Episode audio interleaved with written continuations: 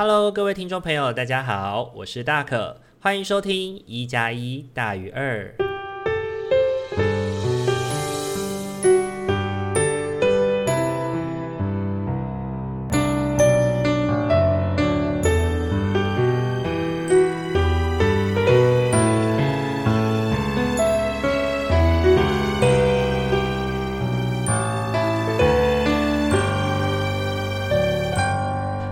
各位听众朋友，大家晚安！欢迎大家又在礼拜天的晚上回到我们一加一大于二的节目当中。大家这一个礼拜过得还好吗？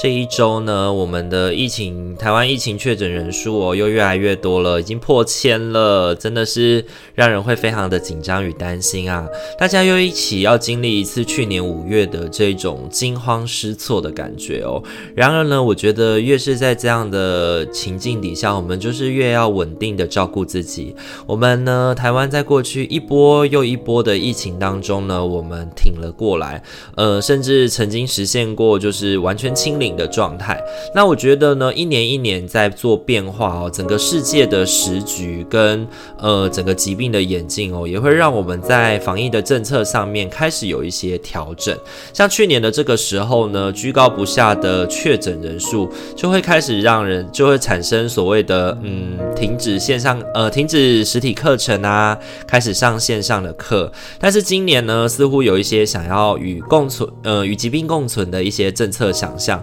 所以呢，开始就会诶，好好生活，好好生活，然后就有一些实体的课程就没有再做取消了，反而是提醒大家，就是平常的防疫的一些步骤，比如说勤洗手啊，戴口口罩要戴好啊，少实联制啊，这些东西有。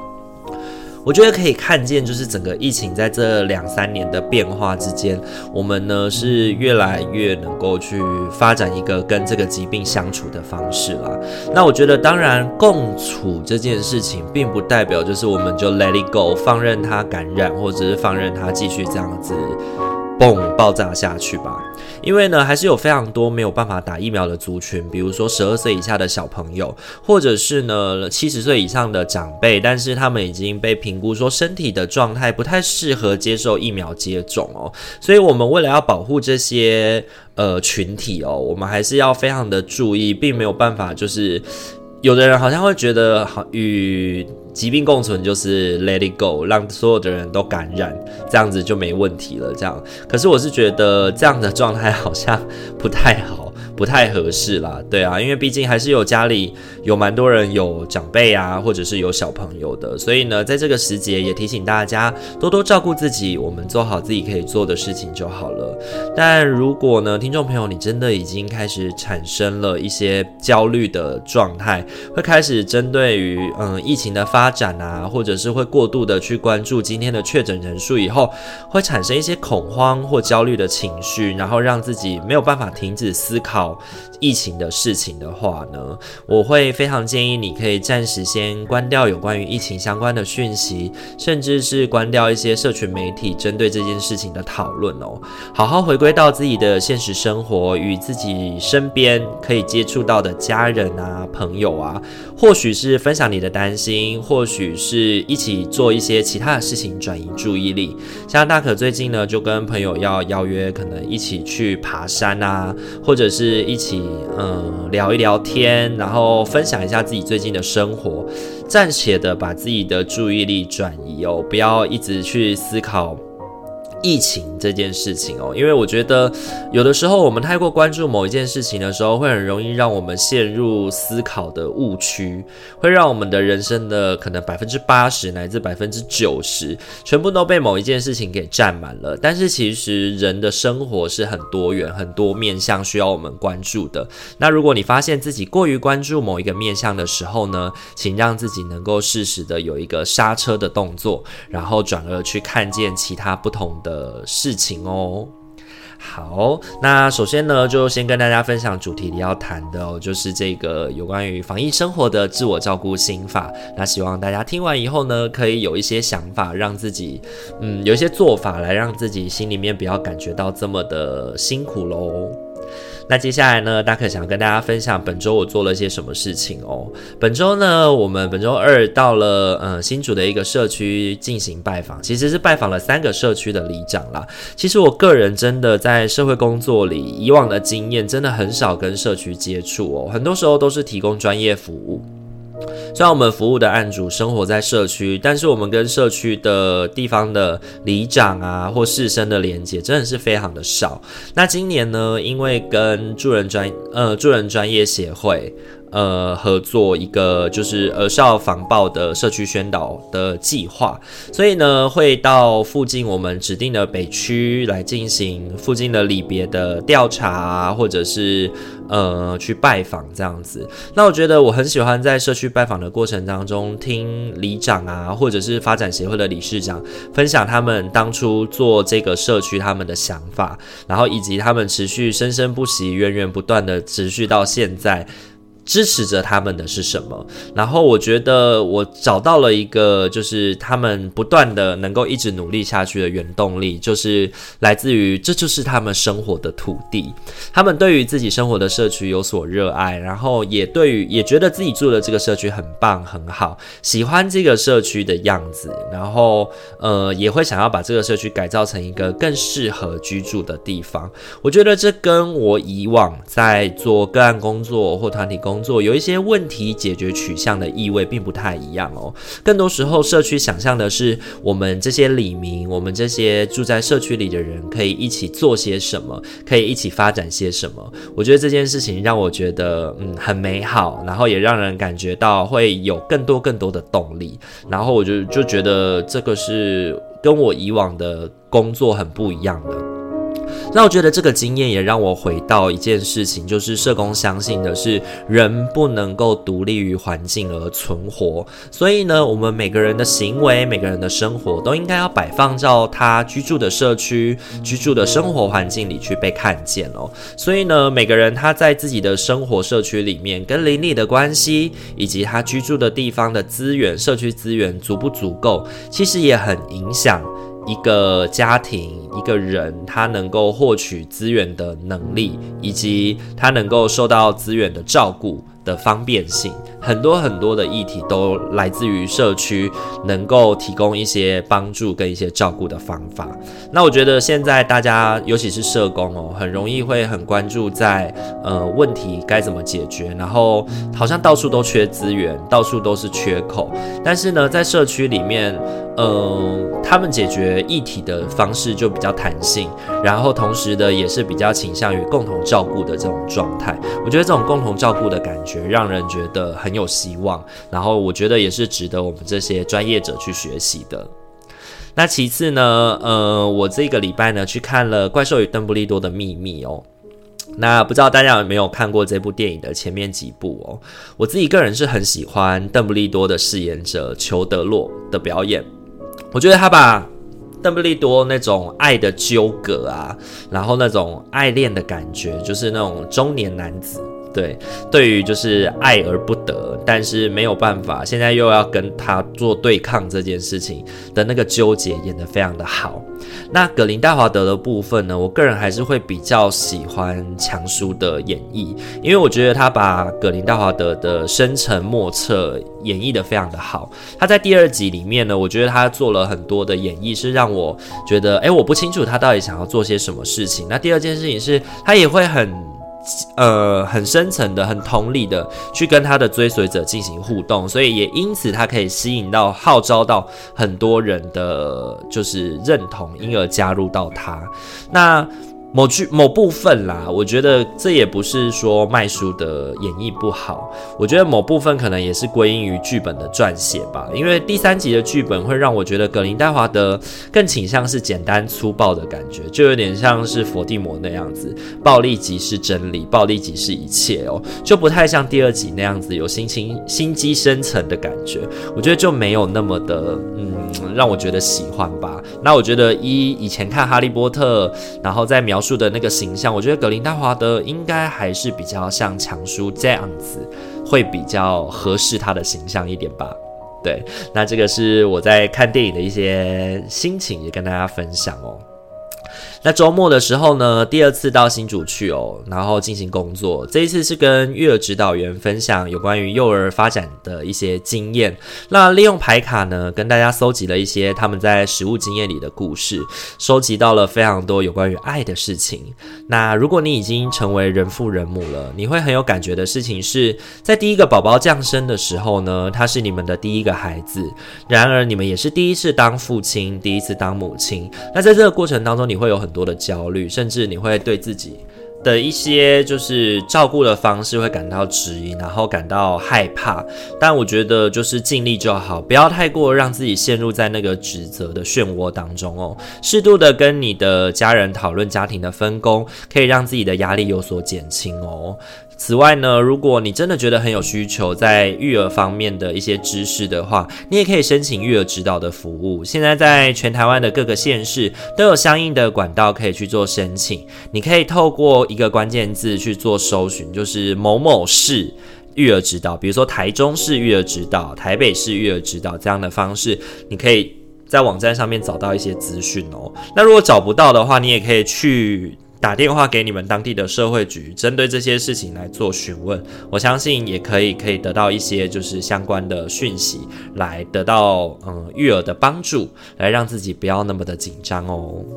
好，以上的话就是大可这个礼拜的生活分享喽，不知道大家听完以后感觉怎么样呢？欢迎可以在呃留言处或者是 Instagram 来跟我们进行分享哦。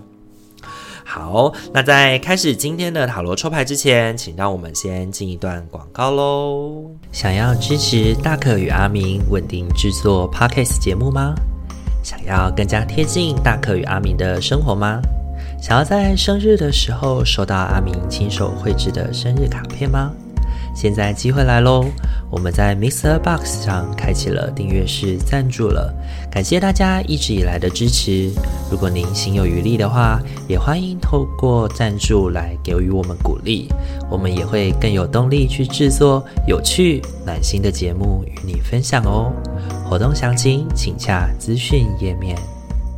好，欢迎大家回来到我们的节目当中。今天的话，一样帮大家准备了四副牌组，要来陪伴大家一起想想未来的一个礼拜，我可能会遇到什么样的议题，我可以利用怎么样的情绪、怎么样的心情来去面对我未来一周的生活挑战哦。那就给大家一点时间来进行冥想，然后为自己选择出这个礼拜想要选择的号码吧。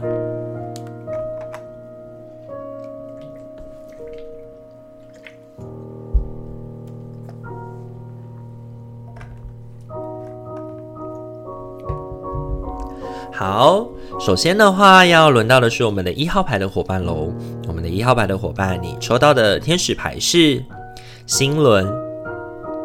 爱是重点所在，你的心是肉身的中心，对爱最有感应。我们在你身旁，全然保护与指引你，你可以安心的打开心扉，去爱以及被爱。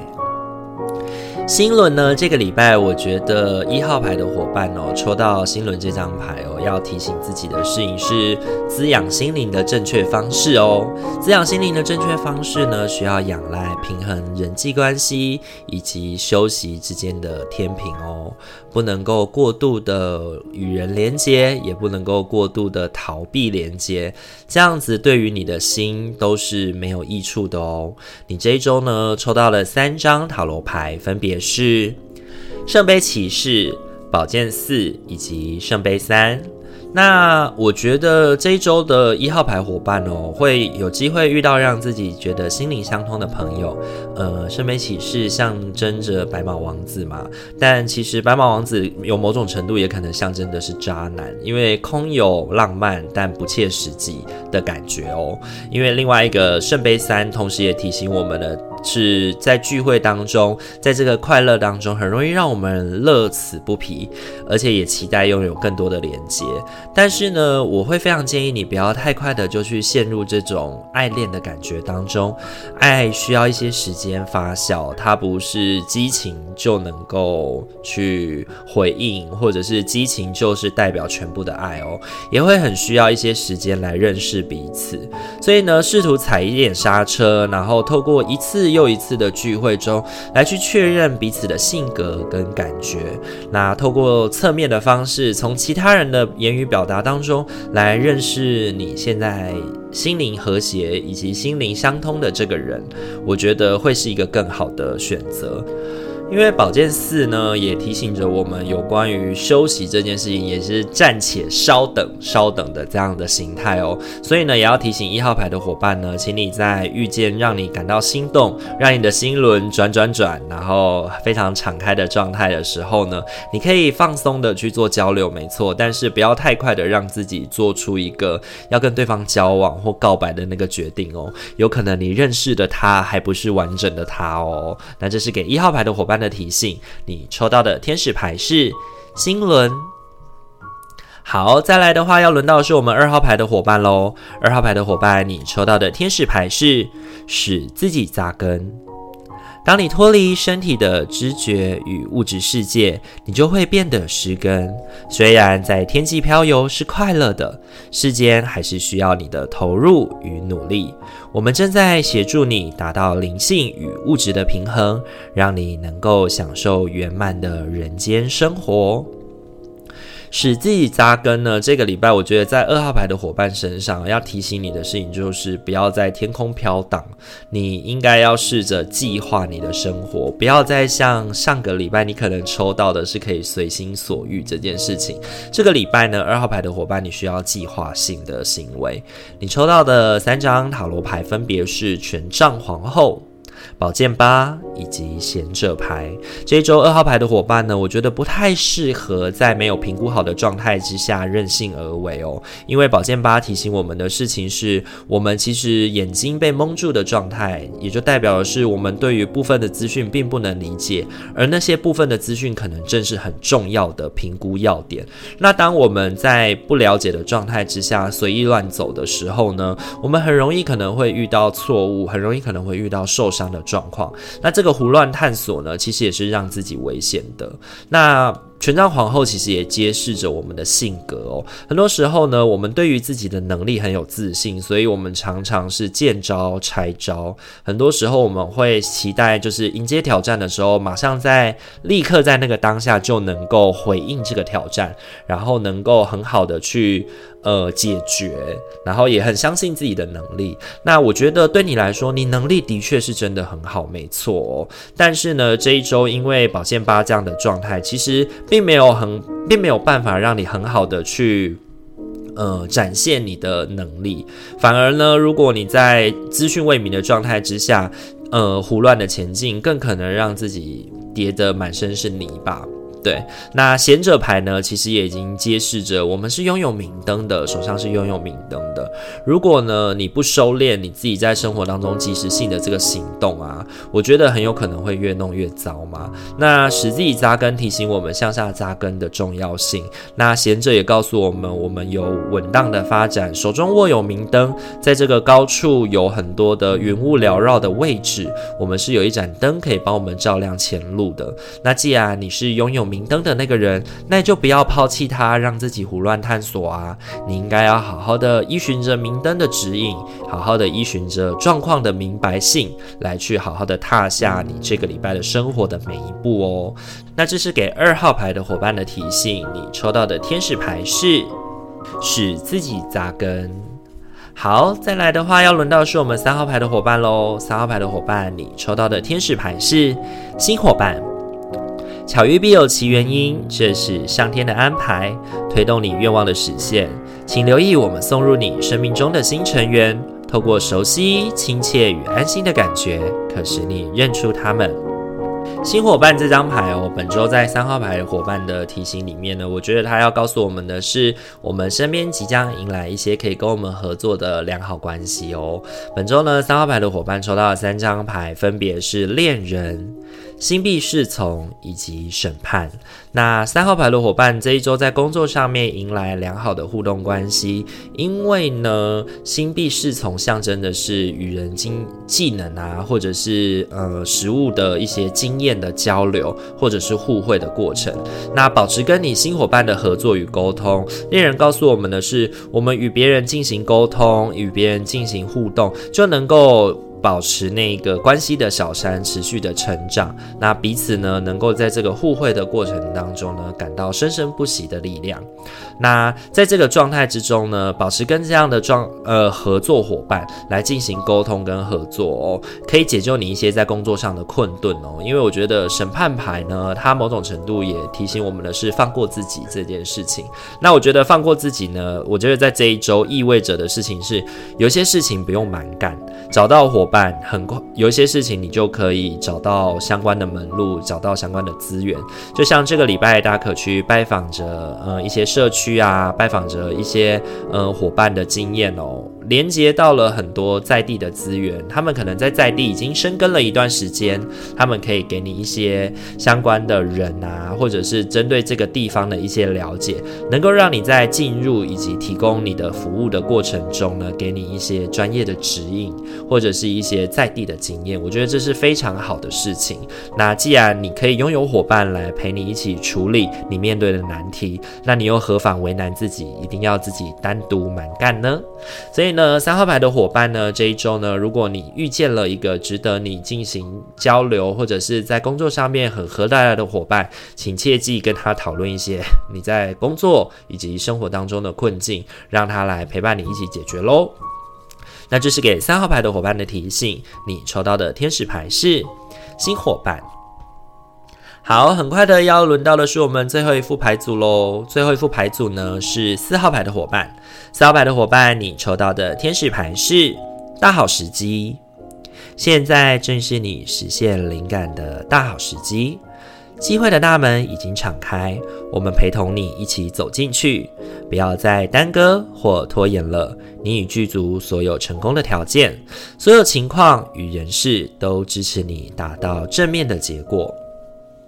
这一周呢，四号牌的伙伴抽到大好时机的这一张牌哦，我觉得它要反映的是我们的敌人或者是从中作梗的人已经要现身了，这真是一个大好的时机，让我们去整顿这样的关系，让我们去调整这样的互动哦。你这一周呢，抽到的三张塔罗牌分别是宝剑五、